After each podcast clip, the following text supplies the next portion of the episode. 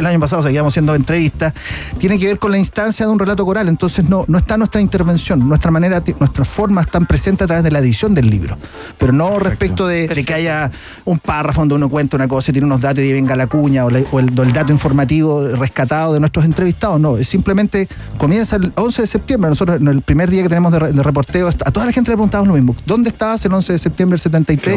Qué, pasó, en tu, ¿Qué pasó en tu día? Y ahí tenemos escenas fantásticas, don Francisco, por ejemplo, que pasó unas peripecias increíbles el 11 de septiembre. En una de esas, él fue a dar a la escuela militar. Y estaba bien impactado don Francisco porque había mucha gente que estaba detenida ya en la escuela militar, estaban tipos en el suelo. Y en un minuto don Francisco quería ir al baño.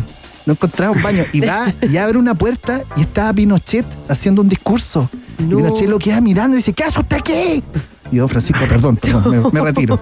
Pero también tuvo que ir a la casa de Allende. Digamos que también fue a la casa de Allende, claro. Hizo una suerte de documental ahí para la televisión mostrando cómo había quedado la casa de ahí de Tomás Moro. Tomás Moro, no, la, no la del Cañaveral, a Tomás Moro. A otra gente de Canal 13 fue al Cañaveral a buscar si había películas pornográficas, cosas, no encontraron absolutamente nada. Don Francisco ese día demostró que es un tipo súper extraordinariamente hábil, porque a él lo van a buscar porque él tenía una cámara que se había comprado en Nueva York que era increíble, no había ninguna, nadie tenía esa cámara en Chile.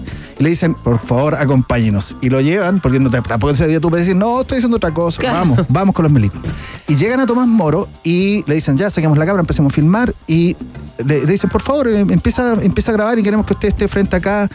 Y don Francisco dice, no, está de acuerdo, de acuerdo, pero quiero saber eh, este, este impacto que hay aquí en la pared, ¿de qué es lo que es? Porque recordemos que la casa de Allende fue bombardeada y había gente muerta todavía, nos cuenta que había gente muerta, había dinero tirado en el piso, estaba, ese día había garubado, estaba bien horrible la situación.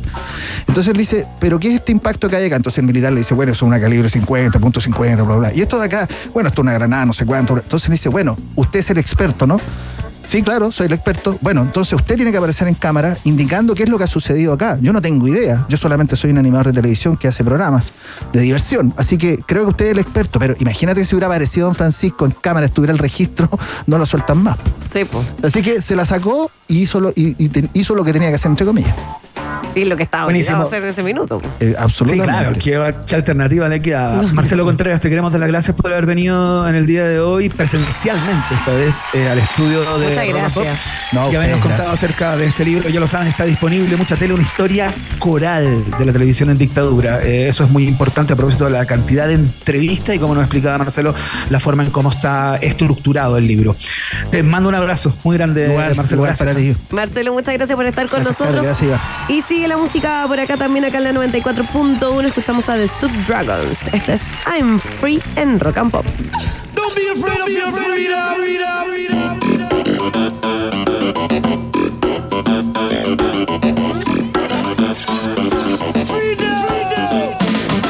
free, do what I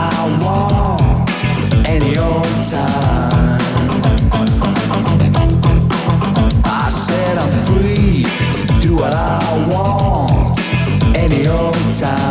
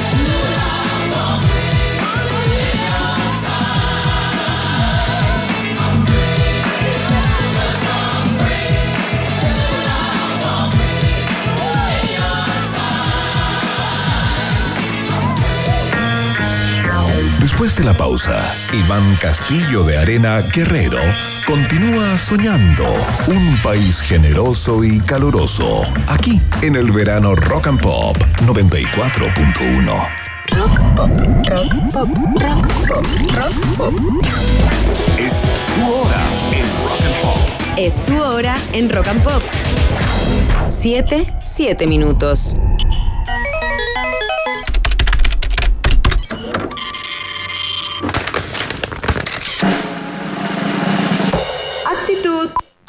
Es tiempo de creatividad. Estudia en Arcos y descubre un lugar tan distinto y artístico como tú.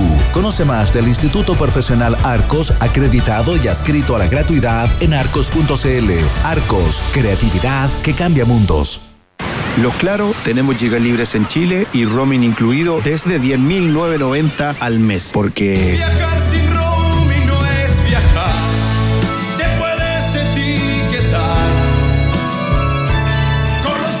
Viajar sin roaming no es viajar. Por eso los Claro tenemos gigas libres en Chile y roaming incluido desde 10.990 al mes. Seamos claros. Quieres una mirada más verde y sustentable de la realidad, y si te gustan las tardes y terrazas al aire libre, Acompáñame de 4 a 6 de la tarde con canciones frescas, noticias sustentables y también los lugares que tienes que conocer esta primavera y verano. Todo esto junto a la actualidad precisa y la mejor música. escucha Rock and Pop con Natalia Reyes, de lunes a viernes de 4 a 6 de la tarde, solo por Rock and Pop y rockandpop.cl 94.1, música 24/7.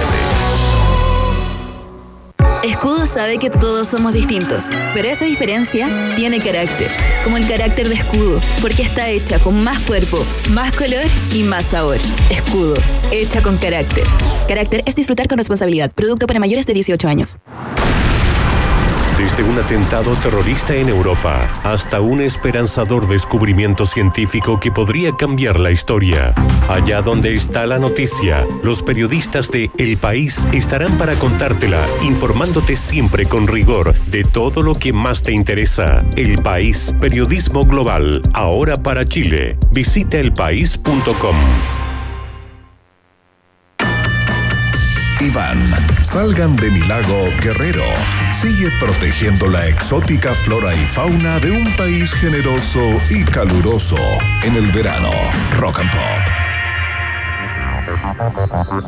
Dicen que la ciencia nunca soluciona un problema sin crear otros 10. Y como en Rock and Pop estamos para hacerte la vida más fácil. Gabriel León llega con su pipeta, su vaso precipitado y sus respuestas. Aquí comienza la ciencia pop en un país generoso. Conozco a un científico, tú también lo puedes ser. El método científico te ayudará a entender. Señoras y señores, el número uno, el divulgador científico por excelencia en nuestro país escritor, superventa, bioquímico también en algún momento. No, no, todavía bioquímico, eso nunca se borra, por supuesto. exitosísimo el señor Gabriel León en el aire. Modelo de hawaiana te faltó también. Modelo de hoy, hoy día estáis muy modelo hawaiano, sí, Gabriel. Es que uno que es freelance está, puede trabajar como uno quiere, pues nadie te mira feo. No, y con estos 32 grados que hemos tenido, se, vienen los 35, podríamos llegar a 38. Gabriel León, ¿por qué pasa eso? Ah. No, pues, la crisis climática, por un lado, ¿cierto? Estamos en verano, por otro, eh, pero claro, viene harto calor. Este viernes, eh, viernes y sábado se anticipan en el Valle Central entre 36 y 37 grados. Qué una locura, es una locura. No, y próxima semana dicen que va a haber un día de 38. No, pa, es para. ¿Qué así con 38 Me encima uno que es inviernista, que disfruta del frío. No, esto es una tortura. No, y, y, yo leía el otro día que decían que había que tener cuidado porque además la temperatura corporal de las personas es de 36 grados. 36, sí, casi 37. Es variable. Entre 36 y 37. Entonces, si el termómetro llega a los 38 grados, eh, hay una temperatura externa que es mayor a la corporal y eso puede ser muy peligroso. De hecho, hay países de, como Australia, por ejemplo, donde la temperatura supera cierto nivel y todo el mundo se va para la casa porque es peligroso andar en la calle, así de frontón, así de frontón. Y además estoy un poco frustrado porque estoy pagando Netflix, HBO Max, Star, y me pasé todo el día mirando el canal del Poder Judicial, loco. Gracias, Katy Barriga. De plata. Gracias, gracias a... En vez de estar viendo el oso, no sé, su sello, ¿no? Está viendo ahí a la Katy Barriga y la igual, está súper entretenido. Súper entretenido. Está buena esa serie. Está buena. Está buena. es otra serie, El oso, pero este es de otro tipo. Gabriel León, generalmente en la pauta, eh, cuando tú le informas a nuestra productora Mitzi del Mar de lo que vas a hablar, siempre es muy hermético, siempre estás, estás juntando peras con manzanas y cosas que uno ve y dice, esto es inverosímil, no puedo hacer una columna juntando estas tres cosas. Hoy está muy clarito, ¿eh? muy clarito. Sí, a ver. Vamos a estar eh, muy en línea con lo que está ocurriendo en el Congreso del Futuro. Te iba a decir porque vi que en el Congreso del Futuro estaban hablando de, esto. De tienen un robotito ahí donde tú, hablas con él. Están hablando de inteligencia artificial. Entonces, Maca, ¿cómo te imagináis tu vida o cómo va a ser el mundo, Cata, en 20 años más? No, es que, me cuesta imaginar, porque tú me pasas ahora, yo le decía soy Iván delante, con este tema de la inteligencia artificial a mí me cuesta imaginar qué es lo que pueda llegar a pasar. Como que me puedo imaginar cómo hacer ahora, como estamos ahora, ¿cachai? Sin la progresión de la inteligencia artificial, pero no sé qué pueda pasar después. O sea, he visto gente famosa que me dice cosas a mí con mi nombre. ¿Viste? Por la inteligencia artificial. Eso no es real tampoco. Eh, pero yo tengo la impresión que esa pregunta, Gabriel, habría que acotarla, porque va tan rápido esto. Eh, cada día aparecen un montón de aplicaciones o posibilidades, herramientas disponibles ligadas a la inteligencia artificial, que la pregunta a cuatro, a cinco años ya es vertiginosa. absolutamente, pero, pero eh, fíjate que en la superficie hay una pregunta que también es súper relevante y que tiene que ver con ¿para qué? Porque cuando uno piensa en las tecnologías, por lo general, uno dice la tecnología es para facilitar la vida de las personas. Eh, el automóvil como tecnología apareció y fue exitoso porque reemplazaba a los caballos y nos permitía ir más lejos, contaminar menos, ordenar un poco el tráfico. Eh, fantástico. Entonces, cada tecnología que aparece tiene como propósito, en teoría, mejorar la vida de las personas. Entonces, la gran pregunta, por ejemplo, Iván, de la mano de esta tecnología fantástica, asombrosa, maravillosa, uno debería pensar que la vida de uno debería mejorar. ¿Y tú, vislumbras que tu vida podría mejorar gracias a la inteligencia artificial? No lo sé, fíjate. Yo lo que vislumbro es que eh, eh, van a aparecer, yo supongo, en la cantidad de herramientas y posibilidades eh, que se abren todos los días, un par de cosas que se van a facilitar, pero yo tengo la impresión mm. que más bien la va a complejizar. Es interesante. es que. Sí, pues. Es súper interesante además que este se vuelve riesgoso, ¿no? Como a mí me asusta. Vamos para allá ahora. Es súper interesante que este debe ser el único panelista de cualquier programa de radio de Chile que entrevista a los conductores. sí, no, me encanta. me parece increíble. Un gran formato, ¿ah? Por supuesto. Atención, un antes y un después en la radio telefónica. acabo de inventar esto, acabo de inventar esto. Pero es interesante porque efectivamente eh, estamos tratando de facilitar la vida de las personas, de facilitar en general la vida. Y una de las cosas que estamos haciendo hoy con inteligencia artificial y en particular con un tipo de inteligencia artificial que se llama Machine Learning, es mejorar la vida de las personas. ¿Han escuchado hablar de Machine Learning? No. ¿O aprendizaje automático? Eh, sí, sí, sí. Eh, es, un, es un tipo de inteligencia artificial que usa algoritmos que tú puedes entrenar con un set de datos para que haga algo, un modelo de algo. Por ejemplo, tú puedes usar algoritmos para que se detecten patrones que están vinculados con perros ¿ya? Eh, tú le muestras fotos de perros a los algoritmos y aprende a distinguir patrones que aparecen frecuentemente en fotos de perros. Y el modelo resultante es una inteligencia artificial que reconoce perros en fotos. Por ejemplo, Claro. tú tienes tres componentes, el algoritmo, el entrenamiento y el modelo. Entonces, hoy día tenemos un montón de esas herramientas, como por ejemplo el chat GPT, que es un modelo de lenguaje que tiene un montón de algoritmos, que fue entrenado con un set de datos y que produjo un modelo. Y ese modelo es la ventanita chat GPT donde uno le pregunta y te contesta. Es que es impresionante porque al final, además nosotros, no, perdón que interrumpa esto, pero no tenemos seteado con el chat GPT lo que. A mí la primera vez que me dijeron, pregúntale algo al chat GPT, te va a responder cualquier cosa. Y yo, eh, ya, eh, ¿qué serie me recomienda sobre, no sé, crimen, ponte tú? Y como que la persona con la que estaba me dice, no, pregúntale algo más específico. Y yo como que, y como que justo estaba en la playa y dije, oye, como lo- con lo poco que he hecho de deporte últimamente, ¿me dará para correr 5 kilómetros? Pregúntale al chat GPT. Y yo, ¿pero cómo le voy a preguntar eso? Porque obviamente todas las personas somos distintas. Pregúntale con todas tus características. Y lo hice con todas mis características y me dio un promedio de más o menos lo que podría alcanzar a correr. Entonces, o cuando tú le decís, escríbeme un discurso con tales Sí, claro. características para tal Sí, claro, público, desde la cual. perspectiva de Sí. tal persona. Entonces, eso lo encuentro bien impactante, porque un, nosotros además, al principio, cuando recién aparece el ChatGPT, lo primero que pensamos es todavía de manera como, no sé, pues, como Muy- lineal de alguna Google, forma. Muy Google. Muy Google, muy Google, claro. Exactamente, exactamente. Ahora, es interesante eso de los prompts, que son es la información que uno le entrega al algoritmo, que es algo que con Julio Rojas conversamos profundamente en un puerto de ideas, me acuerdo. Eh, y, y entre más específicos sean esos prompts, eh, la información que tú le entregas, mejora el resultado. Ahora, dentro de todo esto, evidentemente, hay que pensar que esto es un negocio. Y alguien está ganando Mm. dinero con esto. Y esto es súper- y- Claro. y esta es la parte de la que quiero hablar, que es súper interesante. Yo les, mo- yo les mencioné que hay tres componentes. Están los algoritmos, está el entrenamiento y está el modelo. Habitualmente los algoritmos son públicos, algunos están, son nuevos, pero es cuesta protegerlos.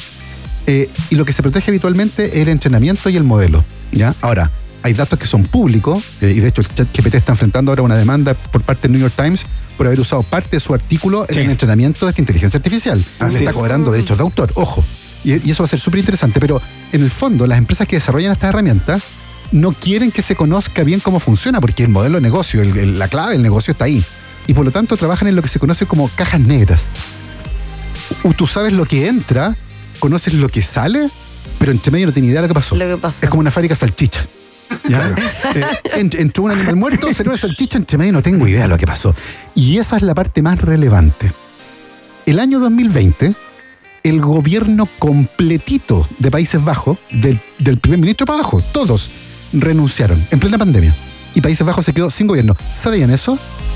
Pasó, pasó piolísimo, No, porque estamos en plena pandemia. Claro. La pregunta es, ¿por qué, por qué renunciaron? Bueno, por un escándalo gigantesco eh, en el que miles de personas fueron afectadas, algunas se suicidaron y otras perdieron la custodia de sus hijos. Y lo que ocurrió en ese momento es que en Países Bajos es obligatorio que tú envíes a los niños menores de 5 años a una, una unidad de cuidado infantil, ¿ya? Tienen que estar en una Ya. guardería, es obligatorio por ley. Pero el Estado entiende que no todas las personas pueden pagarlo. Y por lo tanto, tú todos los años puedes pedir que te restituyan esos fondos. Y tú dices, no, mira, yo soy aquí, trabajo acá, no me alcanza. Y te pueden devolver hasta el 100% de lo que tú gastaste en el childcare, en el cuidado de tus hijos. Y eso Ajá. funcionaba perfecto. eh, y se controlaba, evidentemente, el abuso. Había un sistema completo que revisaba que nadie, en el fondo, estafara al Estado. Y que Claro. pidiera devoluciones que no correspondían. ¿ya? Bueno, Resulta que en un momento este sistema que era lento, que era engorroso, que estaba basado en planilla Excel, en revisión de humano, en entrevista, se le ocurrió a alguien automatizarlo. Y se desarrolló, una empresa desarrolló para el Estado de Países Bajos un algoritmo de Machine Learning que tomaba un montón de parámetros de las personas y escupía al final la probabilidad de que esa persona estuviera engañando al sistema. Y este sistema fue aplicado sin ningún mecanismo de control. En el fondo, el sistema tomó tus datos, procesó la información y dijo, esta persona está estafando al Estado y le mandó una carta. Wow. Y en ese momento empezó a quedar la escoba porque miles de personas fueron llamadas a A, devolver el dinero que les habían entregado y en algunos casos B, le quitaron la custodia de los hijos.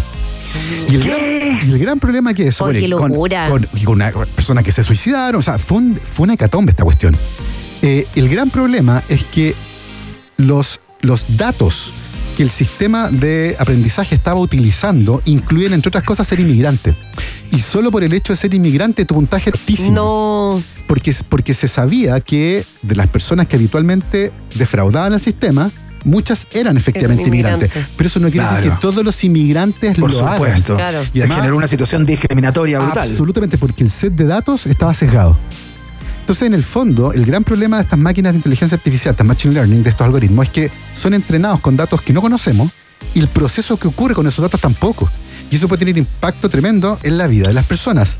Eh, Aparte tenemos a seres humanos que seguramente son los que meten los comandos para entrenar justamente a esas inteligencias artificiales. Bueno, Entonces ya hay un sesgo ahí, ¿no? Como este tipo que hizo la canción de con la voz de Bad Bunny. Claro. Que no era Bad Bunny, claramente, Pero es interesante porque, por ejemplo, cuando se desarrollaron los primeros software de reconocimiento de caras, era pésimo reconociendo caras de personas afroamericanas porque todos los datos que habían usado eran de personas blancas. Blanca. Entonces no podía distinguir los rasgos de una persona negra en una foto y no lo hacía. O estas, estos asistentes digitales de los teléfonos reconocen más mal la voz de las mujeres, porque fueron entrenadas con voz de hombre.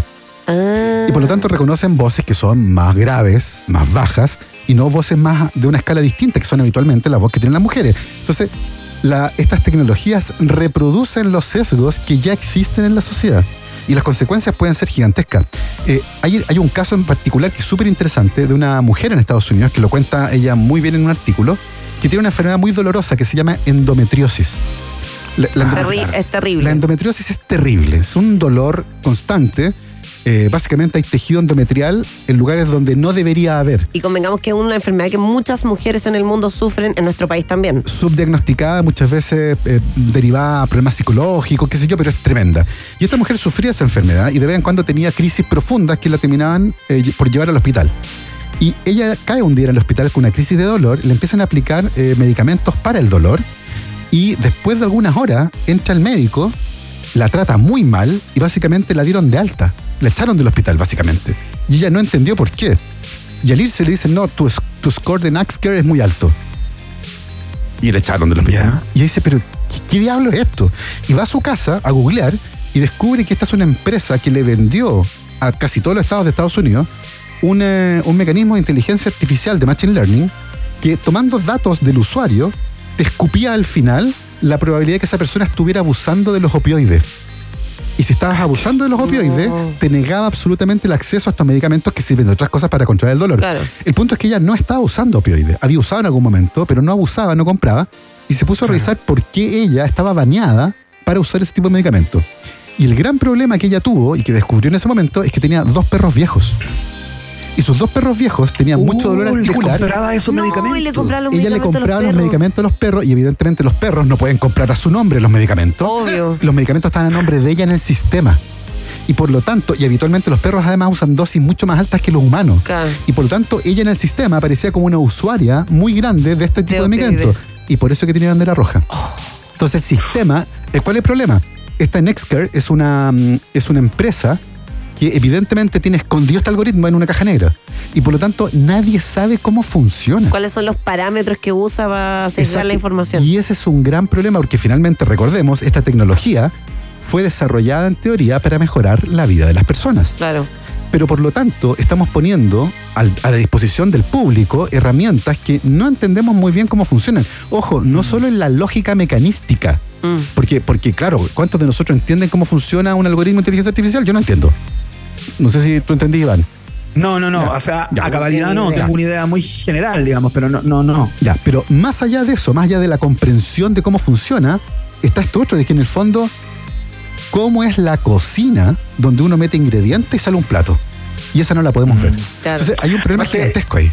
Es, muy interesante lo que planteas tú, Gabriel, porque es darle la dimensión de industria finalmente a propósito de lo que tú sostienes, que es un negocio, cuando uno no ve nada. O sea, es, una tecnología que corre por los cables, eh, uno no ve personas, no imagina grandes compañías, no imagina eh, millones y millones y millones de dólares que andan dando vueltas por ahí, uno ve una herramienta que de alguna manera te sirve para articular un discurso para dueñas de casa eh, que hacen tal o cual cosa, digamos, y uno dice, oh, esto es fantástico, pero al mismo tiempo, eh, cuando estás metiendo prompts, eh, estás de alguna manera alimentando algo que no es solamente una máquina que te da respuestas, sino que es una industria millonaria que lucra con todo esto. Pero además yo creo que no podemos escapar de eso, ¿no? Está todo como demasiado interconectado. O sea, nosotros entregamos información constantemente. A mí me pasó que la otra vez escuché un podcast, que es un podcast de ficción español, eh, que justamente eh, le pasa a una tipa que la llama la hermana y le dice, onda, ven, porque eh, acaban de raptar a mi hijo, no sé qué, no sé si ustedes lo escucharon. Es una locura. Le dice, acaban de raptar a mi hijo, la tipa va, no sé qué, no sé qué. Llega y le y el hijo como que llama a la hermana y dice, ya, onda, apúrate, que estoy acá. Y la hermana le dice, ¿acá dónde? Le dice como, yo no te llamé. Claro.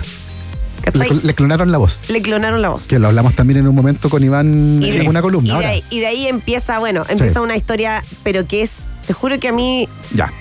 como los libros de Julio Rojas, casi como que se me paran los pelos Ahora, yo creo que es importante tener en cuenta, como usuarios de la tecnología, que cuando algo es gratis, piensa alguna. Las aplicaciones que tú tenías en tu teléfono, por ejemplo, Cata, ¿cuántas has pagado? ¿Qué porcentaje? No, casi ni una. Ni una, ¿cierto? La gran mayoría son gratis. Ya cada vez que usamos una pieza de tecnología gratis, tú no eres un usuario, tú eres un producto.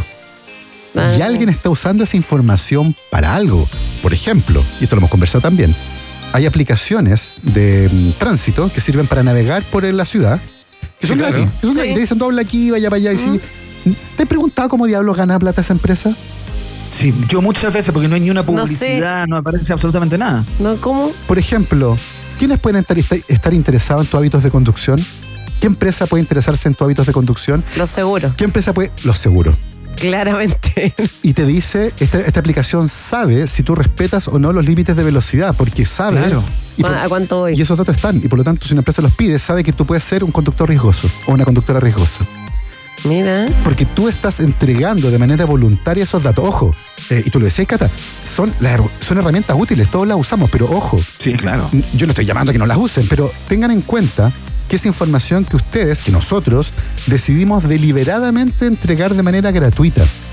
Y cada vez que usamos chat eh, GPT y metemos prompts, estamos, como decía Iván, alimentando el algoritmo. Lo estamos entrenando de manera voluntaria. Es como lo que pasó hace tiempo atrás con esta como aplicación que decía, eh, pon tu cara para que te transformemos en Barbie o en Ken. Está tomando datos de biometría para poder entender cómo son las caras humanas. Y de hecho ahora hay una aplicación, una página web que se llama eh, This Person Does Not Exist. Y son puras fotos impresionantes de rostros humanos de personas que no existen. Porque tomando todas, las caras, todas, las caras que existen, puede armar una cara de alguien que no existe. Y tú las miras y dices, esto es real. Y de hecho, en un estudio que se hizo recientemente, se le mostró a las personas dos sets de fotos. Todas estas fotos de personas que no existen y fotos similares de personas que existen y la gran mayoría de las personas confundió una con la otra. O sea, las caras artificiales se veían más reales, entre comillas, que las caras reales. Eh, de hecho, hace muy poco fue noticia eh, una, una modelo, creo que era una modelo italiana, estupenda, que construyeron por inteligencia artificial, que tenía su cuenta de Instagram y publicaba cosas, aquí estoy en Mona. la tropa de caliente. Empezaron a escribirle eh, personas famosas, ¿no? Sí, la tropa de caliente salió al tiro a escribirle. Como invitándola a salir, de hecho, había unos futbolistas muy connotados, mandándole mensajes. Invitando a salir a la Matrix ahí 01000, no, es tremendo. Pero eso demuestra que estamos viviendo en un mundo que es complejísimo y que como ustedes decían al principio es muy difícil hoy, 2024, tratar de vislumbrar cómo va a ser el 2030. Mira, yo lo único que sé es que probablemente vamos a tener que tener códigos secretos con todos los miembros de nuestra familia y nuestros amigos para poder comunicarnos, porque para poder comprobar que son realmente ellos. También lo hablamos con Iván hace unos días atrás. Ahora, es interesante esto porque la tecnología va a seguir avanzando, pero ojo, nosotros como usuarios tenemos también la responsabilidad de hacer que estas compañías cumplan con el, accountability, ¿cierto? Con, con dar cuentas con respecto a lo que están haciendo. Y ya existen, ojo, eh, reglamentaciones en la Unión Europea que regulan este tipo de herramientas, justamente tratando de proteger a el eslabón más débil de esta cadena, que somos los usuarios, que alimentamos este algoritmo y que no ganamos ni un peso con esto, pero que eventualmente sí vamos a sufrir de las consecuencias de un mundo que está completamente moldeado por herramientas que no entendemos del todo. Eso. Gabriel León, oh, señoras y señores, en una nueva espeluznante columna que nos llena de esperanzas. Inteligencia eh, artificial, eh, eh, futuro cercano, a mediano plazo y lejano, imposible ni siquiera imaginar. Ni Asimov podría de alguna manera, digamos, dibujar lo que viene. Iván, dime el código secreto, quizás no eres tú, porque está en una pantalla. Sí, se ve bien artificial, la verdad. Sí, se ve artificial. Bueno, sí. ¿Cómo puedo comprobar que eres tú? Es que tengo, eh, tengo muy buenas cremas, entonces ah, parezco un androide, yo lo entiendo. Ahí está. Querido. Gabriel León, te mando un abrazo gigantesco. Muchas gracias por esta gran columna en el día de hoy y que, que siga yendo todo muy bien. ¿eh? Abrazo por allá. Ay, gracias Gabriel por estar con nosotros. Nos vemos. Estuvo muy entretenida la conversa y sigue por acá la música junto a Harry Styles. ¿Nos vamos? Sí, ¿cierto? Esta que me gusta. Music for a Sushi Restaurant. La escuchas aquí en Rock and Pop, música 24-7.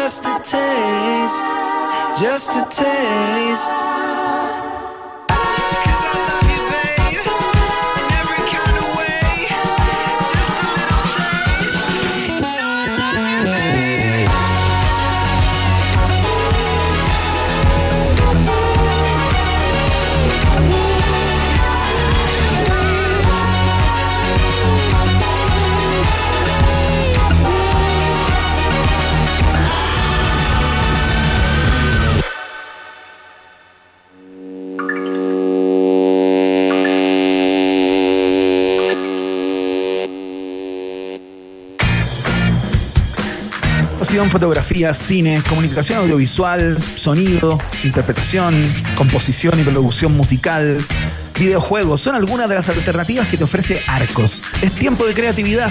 Estudia en Arcos y descubre un lugar tan distinto y artístico como tú. Conoce más en la www.arcos.cl. Arcos es creatividad que cambia mundos y es parte de la fiesta informativa de la Rock and Pop, como también lo es parte eh, el viaje en el tiempo, ¿no? Ah, sí, sí. vuelta Cata Muñoz. Aquí lo está revisando, está haciendo una revisión rapidita. Se viene un viaje en el tiempo entretenido con hartas cosas y lo más interesante es que vamos a partir con alguien que no es cantante propiamente tal. Excelente. La pausa y vamos con ello.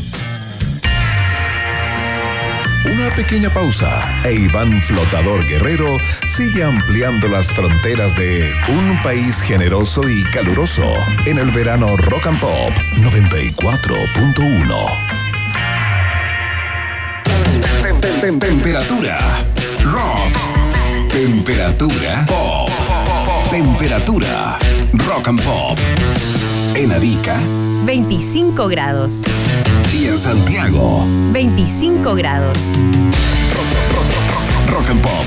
Música 24-7. Fotografía, cine, comunicación audiovisual, sonido, interpretación, composición y producción musical, diseño gráfico, ilustración, animación digital y videojuegos. ¿En qué otro lugar te sentirías mejor? Conoce más de Instituto Profesional Arcos acreditado y adscrito a la gratuidad en arcos.cl. Creatividad que cambia mundos. Slash vuelve a Chile junto a Miles Kennedy and the Conspirators y Black Side. Trae todo su merchandising oficial. Corre por los productos de la esperada gira The River is Rising 2024 The Rest of the World, que incluye la participación como invitado del ex Guns N' Roses Gilby Clark. Agéndalo. Este martes 13 de febrero te esperamos en los stands ubicados en el interior del Teatro Caupolicán.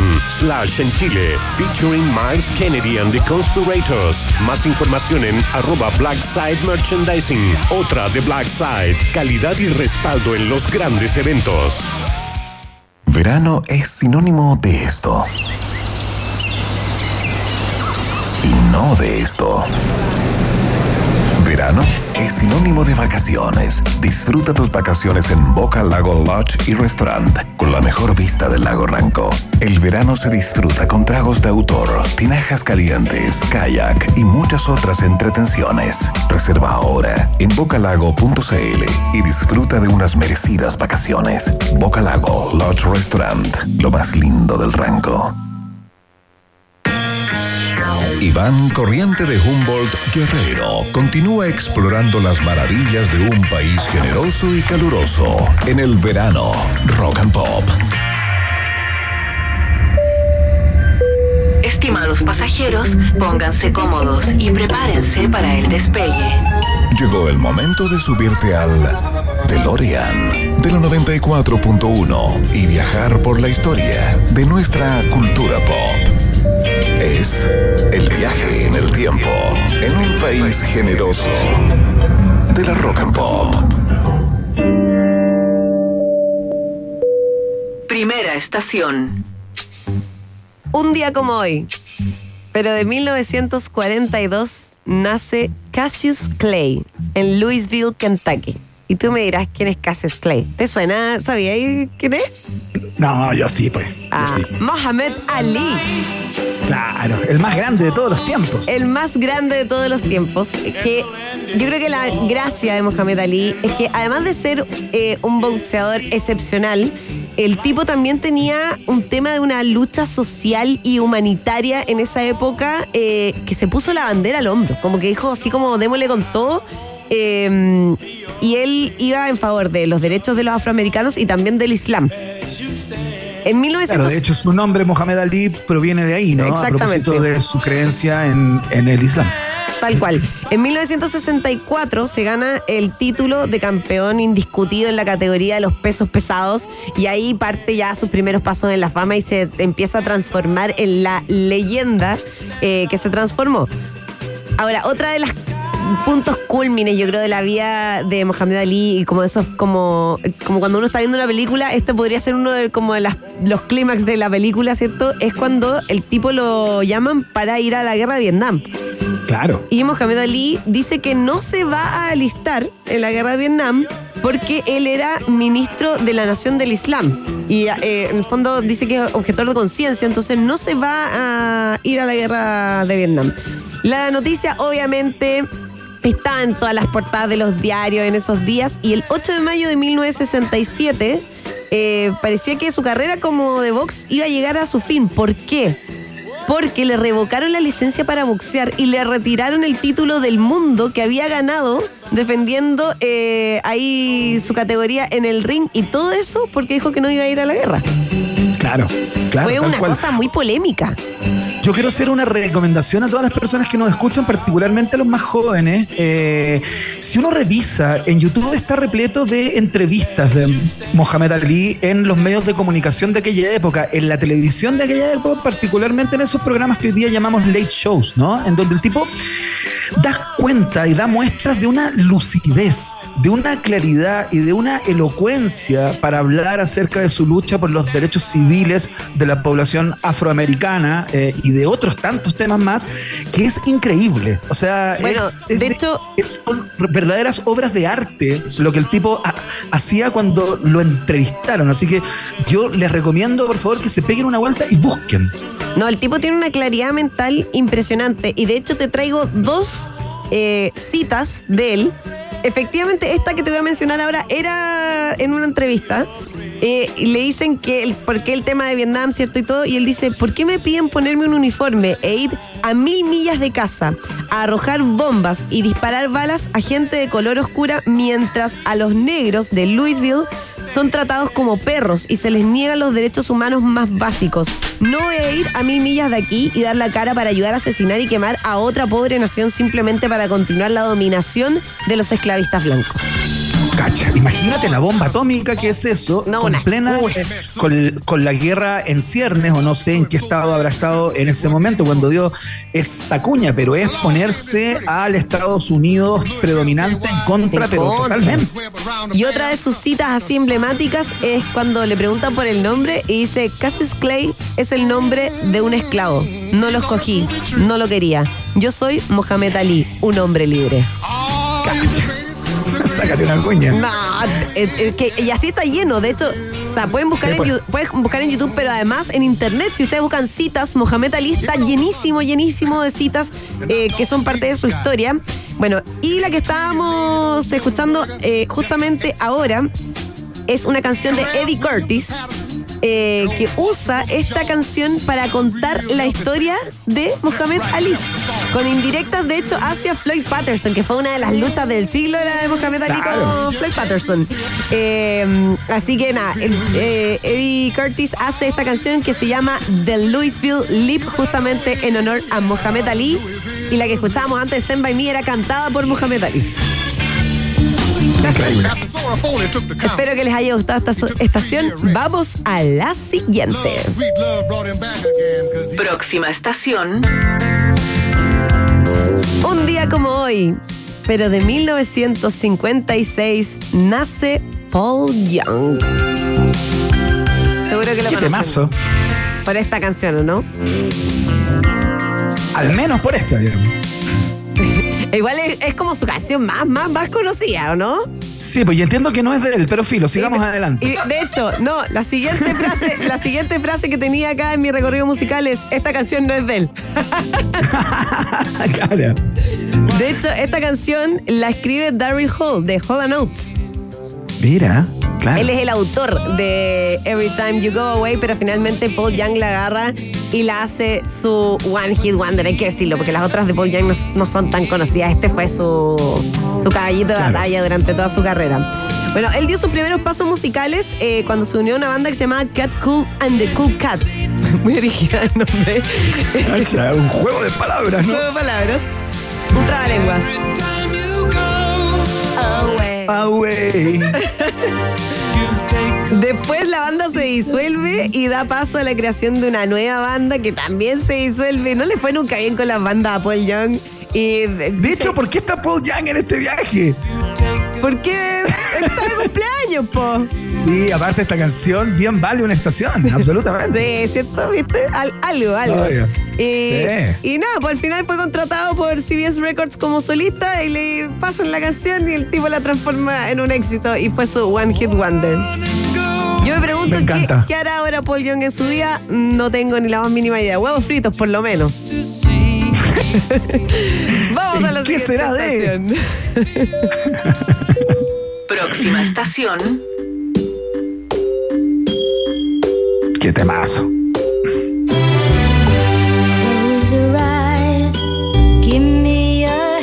Qué voz.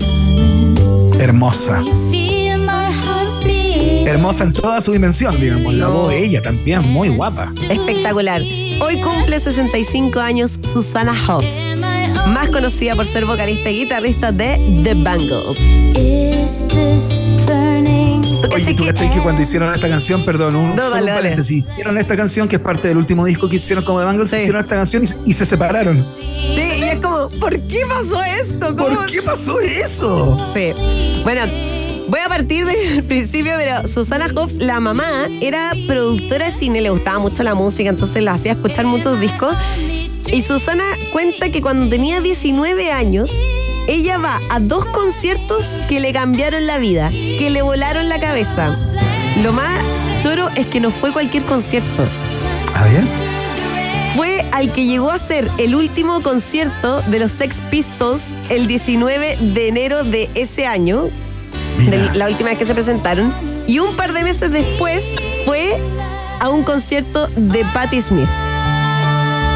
No, era cualquier concierto, no era cualquier artista. eran tremendos. tremendos conciertos. Bueno, y eso la hizo abandonar su idea que tenía en un inicio ser bailarina profesional y dice, quiero armar una banda. Entonces, ella en 1980 dice, ya, quiero armar una banda, pero quiero armar una banda de puras mujeres. Ya basta. Había muchas bandas de hombres en ese minuto. Dice, no, yo quiero armar una banda de puras mujeres. Se puso también la camiseta y no encontró nada mejor conociendo a gente, me imagino que igual como la mamá era productora cine, conocía a gente del mundo del espectáculo y todo, pero no son sus contactos, sino que puso un aviso en el diario y dijo, hola, quiero formar una banda de puras mujeres, ¿quién se une? en, los clasificados, digamos. tal cual. Y bueno, ahí responde mm, Annette Sillinskan, las hermanas y Vicky Peterson también, y empiezan a ensayar en eh, la casa de Susana con el nombre de The Colors, así se llamaban en principio. Tocan en unos bares, no sé qué, van por aquí, por allá. En el 81 lanzan su primer sencillo, ahí habían cambiado de nuevo de nombre y se llamaban The Banks. Y ahí como que ya empieza a ir un poco mejor, ¿cachai? El tema es que había ya una banda que tenía registrado los derechos del nombre de Banks. Entonces ah, no, no podían ser de Banks. Y un ingeniero en sonido que la estaba grabando, como inspirado en los Beatles, le dicen, pero ¿por qué no son The Bangles? Como The Beatles. claro, claro. Y ahí queda como The Bangles. Y de ahí vendrían, bueno, todos los discos, ¿cierto? Eh, All Over the Place, Different Light, que contenía éxitos como Manic Monday. Eh, ¿Qué es este? Que es este que estamos escuchando justamente. Eh, World Like an Egyptian también. Y bueno, y después sigue el disco Everything, en 1988 que traía el éxito que decías tú, que era el que estábamos escuchando al inicio, que era Eternal Flame. Y después de eso la banda se separa. Increíble, parece que tenían muchos problemas. Eh, yo el otro día leía, entiendo que cuando grabaron Walk Like an Egyptian, que es su gran éxito, eh, tuvieron un montón de atados por quién cantaba qué parte, porque la baterista se sentía que no la dejaban participar y la pusieron a tocar el pandero. El hecho es que finalmente sacaron ese tema agarradas de las mechas. Eh, Peleadísima. Y parece que, que tenían una relación conflictiva entre ellas, fíjate, durante harto tiempo. Sí, bueno, y de hecho se separan en el 91, después se vuelven a juntar el 95 y lo único que hacen en el 95 es grabar la canción Get the Girl, que es una canción que se ocupa en la banda sonora de la película Austin Powers. ¿Lo recuerdan o no recuerdan esa película? Ah, mira, sí, claro. Muy clásica. Bueno, Susana Hobbs está casada con el director de cine Jay Roach, que es el realizador de películas como Austin Powers. ¡No! ¡Nepotismo! Así que ahí está la historia de Susana Hobbs, que hoy día está de cumpleaños y lo celebramos aquí en Rock and Pop. Vamos a la siguiente estación. Próxima estación.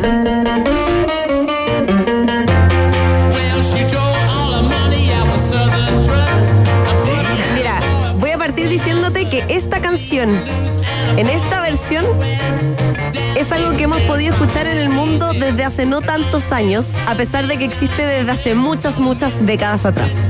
Y te voy a explicar por qué. Un día como hoy, en 1964, The Rolling Stones publican su primer EP llamado como ellos, The Rolling Stones, tal cual. Ya, claro. Se lanza bajo el sello Decca Records Pero técnicamente se lanzó antes de que firmaran el contrato, porque como que Decca Records le dice, no, o sea, es que primero lancemos el EP y cachemos si es que en verdad son comercialmente atractivos estos tipos, porque en verdad si no, ¿para qué vamos a... Claro, ¿para qué vamos a firmar algo? Claro. Bueno, el tema es que el EP llega rápidamente al lugar 13 del ranking en Reino Unido.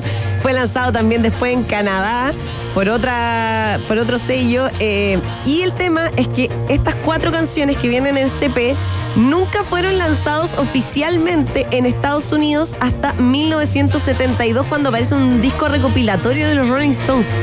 Nunca nadie las conoció, esto es del 64, imagínate.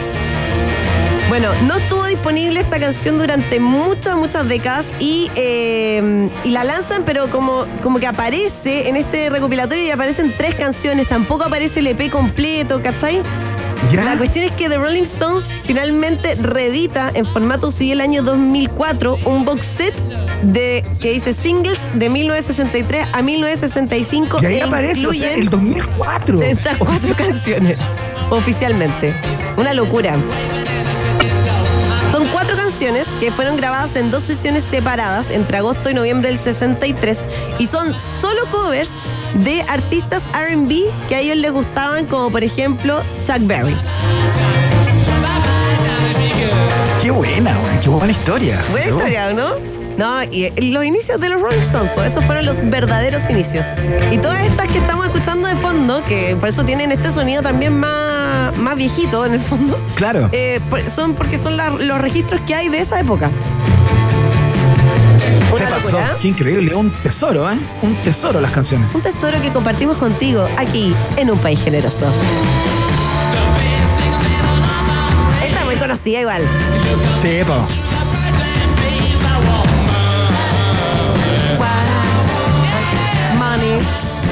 That's what I want.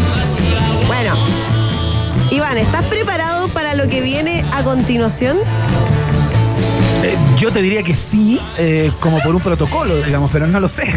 Ya, lo que viene a continuación, todavía no, no vayamos a la quinta estación. Lo que viene a continuación es una estación que son tres estaciones en una.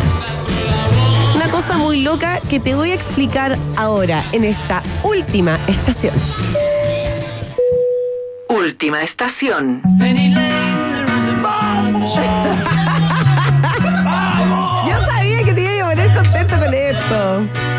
Favor.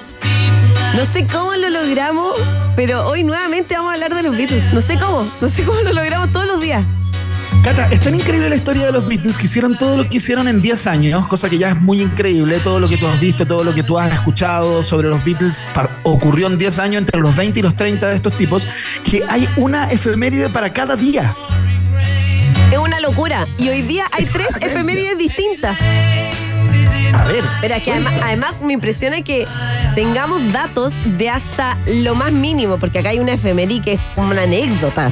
Pero yo digo, ¿por qué sabemos esto? Ya, ya vamos a llegar a esa. La primera es Penny Lane.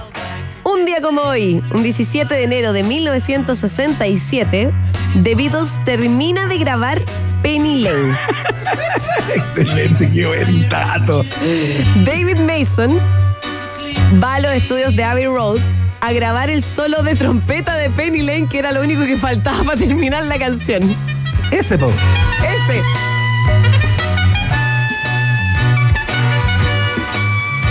que es una parte clave de la canción. Muy reconocible. Muy, reconocible la canción. ¿Sabéis cuánto cobró Mason por eso? Uf, me imagino que mucha plata, ¿no? Bueno, si tú crees que esto es mucha plata, 27 libras, es decir, unos 31.500 pesos. ah, ya, lo hizo prácticamente gratis. Prácticamente gratis. Yo creo que no sé si no cachaba cómo se venía la cosa con los Beatles. Claro. Pero ya era el 67 igual. Ya era el 67 igual, como que. Tipo, eh, claro, esta canción es post-revolver, de hecho. Por eso, como que ya los Beatles eran muy conocidos.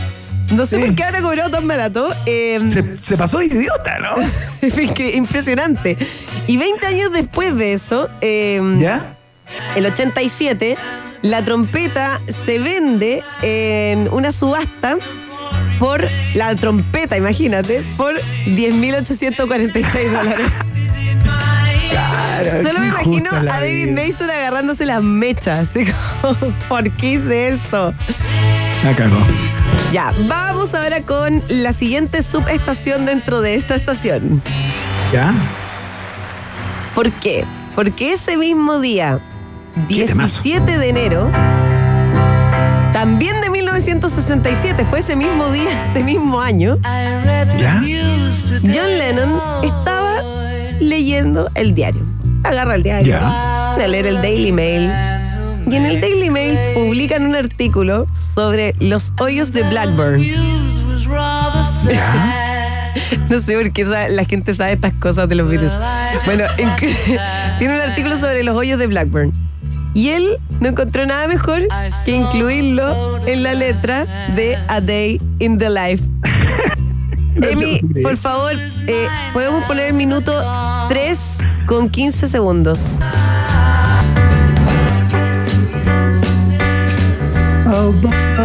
¿Ya? Ahí. Ahora.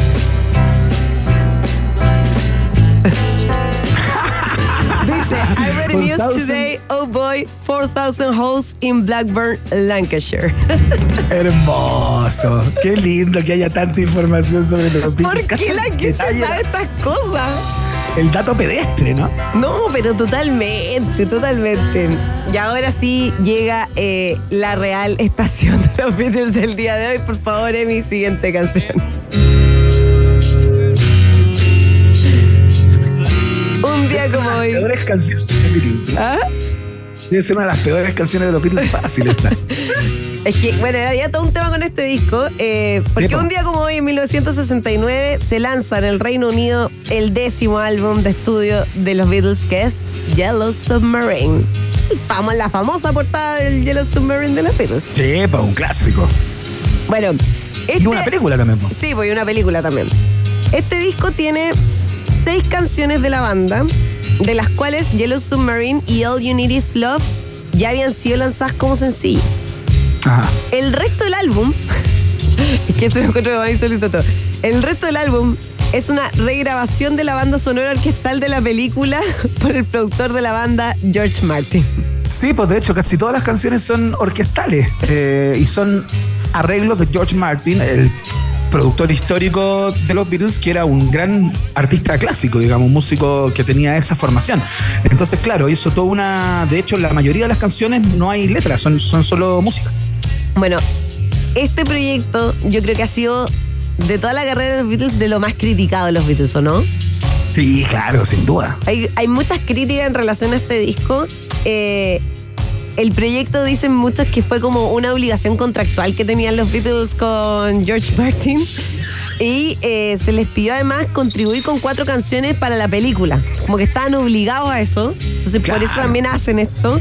Eh, algunas fueron escritas y grabadas exclusivamente para la banda sonora, otras eran canciones como no lanzadas de otros proyectos que las tenían ahí en el tintero, pero, pero ninguna canción Claro. o sea, porque además Yellow Submarine y, y All You Need Is Love son canciones que ya venían de otro. de antes. Entonces, como que al final no hay ninguna canción que destaque de este disco propiamente tal. Aparte, cáchate la fecha de lanzamiento del disco, ¿no? Yo imagino que las canciones las hicieron un poco antes, pero el disco sale el 69. El 69 los Beatles ya estaban Ya, rotos. sí, po. ya se están O sea, estaban separando. completamente quebrados y tenían a Yoko Ono todo el día en el estudio ahí, John- eh, Paul McCartney incómodo, eh, estaban peleados pero por todos lados eh, y ya la cosa no tenía destino. Entonces este disco lo debieron haber hecho como de taquito nomás, po. Se veía venir el contrato del divorcio de los Beatles, del que hablábamos el otro día. Claro, tal cual, del que tú, claro, del que tú nos contaste el otro día. Tal cual. Así que con esta hermosa efeméride musical, tres en uno de los Beatles, de cosas que nadie sabe de los Beatles y que no sabemos por qué la gente las sabe, cierro este viaje en el tiempo. Vamos a los resultados parciales de la pregunta del día. Rock and Pop tienes un permiso 24-7 para la pregunta del día. Vota en nuestro Twitter, arroba Rock and Pop, y sé parte del mejor país de Chile. Un país generoso de la Rock and Pop. Ya seguimos con la teleserie de Peso Pluma. Parece haber llegado a su final, pero quién sabe, esto puede tener nuevos giros, un plot twist. Lo, lo, decíamos hace un rato, eh, hace dos días también pensamos que había llegado a su final esta teleserie y siguió. Tal cual. La organización de Viña 2024 ratificó el show de Peso Pluma y dice que no hay argumentos jurídicos ni contractuales para revocar su presencia, ¿no?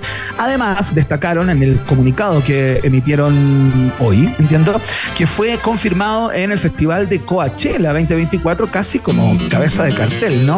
Te preguntamos, ¿incluirías a Peso Pluma en Viña 2024 si dependiera de ti, por ejemplo? Con un 10% eh, de los votos, las personas que dicen tengo dudas al respecto. Todavía no tengo clara cuál es mi perspectiva eh, a propósito de este tema. Eh, un poco más arriba, o bastante más arriba, con un 41% de los votos, las personas que dicen que sí, que les parece que Peso Pluma debiera ir al Festival de Viña y no hay inconveniente para que eso ocurra, ¿no?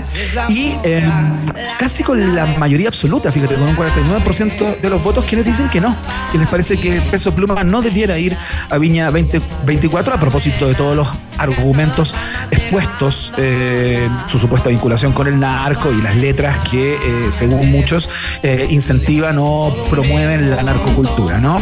Así es que. Igual estuvo peleado, ¿no?